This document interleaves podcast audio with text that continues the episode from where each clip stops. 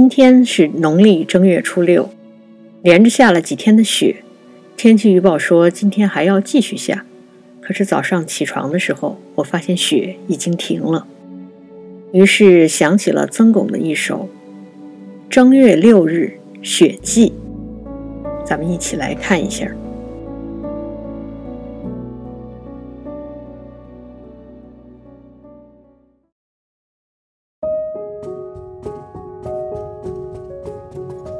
正月六日雪霁，宋·曾巩。雪消山水现精神，满眼东风送早春。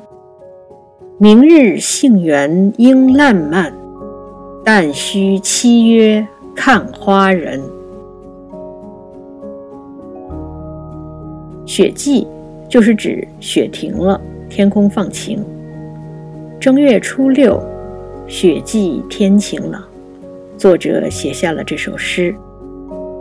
冰雪融化后，山水顿时清爽起来。在这个早春季节，迎面吹来的是和暖的春风，想必不久杏花就要开了吧？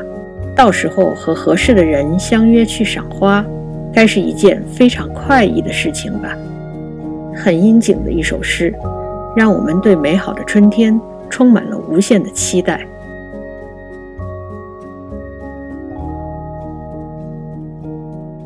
诗歌本身就说到这里，咱们一起来聊一下作者曾巩。可能说到曾巩，大家首先想到的是，他是唐宋八大家之一。从中学开始，很多文学常识考试的填空题可能都考过。如果再接着问，曾巩的代表作有哪些？估计很多人就得想一阵儿了。在我接受中学教育的那个年代，课本中好像并没有选入曾巩的作品。不知道现在的中学课本里有没有？像其他的几位，韩愈啊、柳宗元、欧阳修、王安石、三苏父子，大家都很容易就能想起他们的一些作品。如果再进一步想，可能一些人会想起曾巩的一个故事，不过在这个故事里，他还是个配角儿。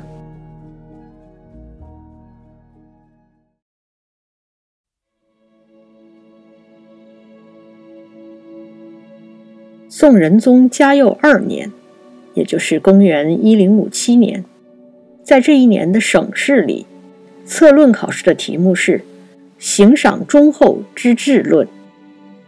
等到试卷收上来，考官们觉得有一篇写得非常好，主考官欧阳修也很欣赏，正考虑是不是要把这篇文章定为第一，但是他又犹豫了一下。为什么犹豫呢？这就说到当时的考试流程了。从北宋开始，科举考试的试卷实行密封，也就是糊名。简单的说。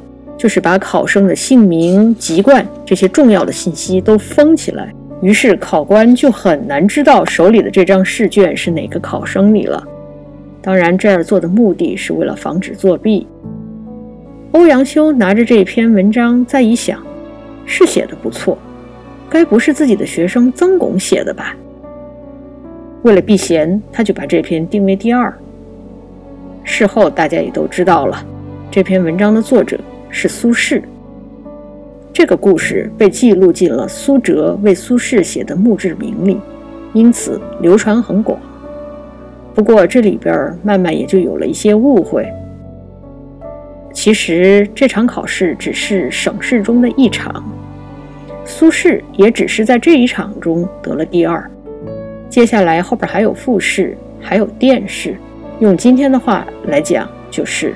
他考了一个单科第二，这显然不是总分第二了。说回曾巩，这个故事至少说明他的文章是非常好的，而且在当时已经获得了文坛前辈的认可。当然，曾巩也是考中了这一科的进士，同时考中的还有他的弟弟和妹夫，一共是六个人。这也算是北宋科举史上的一段佳话了。围绕曾巩的还有另外一个话题，那就是他到底擅不擅长写诗。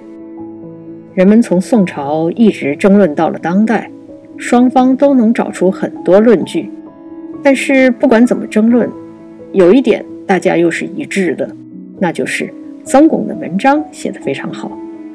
其实我们想一想，所谓的唐宋八大家，也是从写文章的角度去说的。曾巩的文章中正平和，常常被当作学习写作的典范。我们会在未来介绍他的几篇代表作。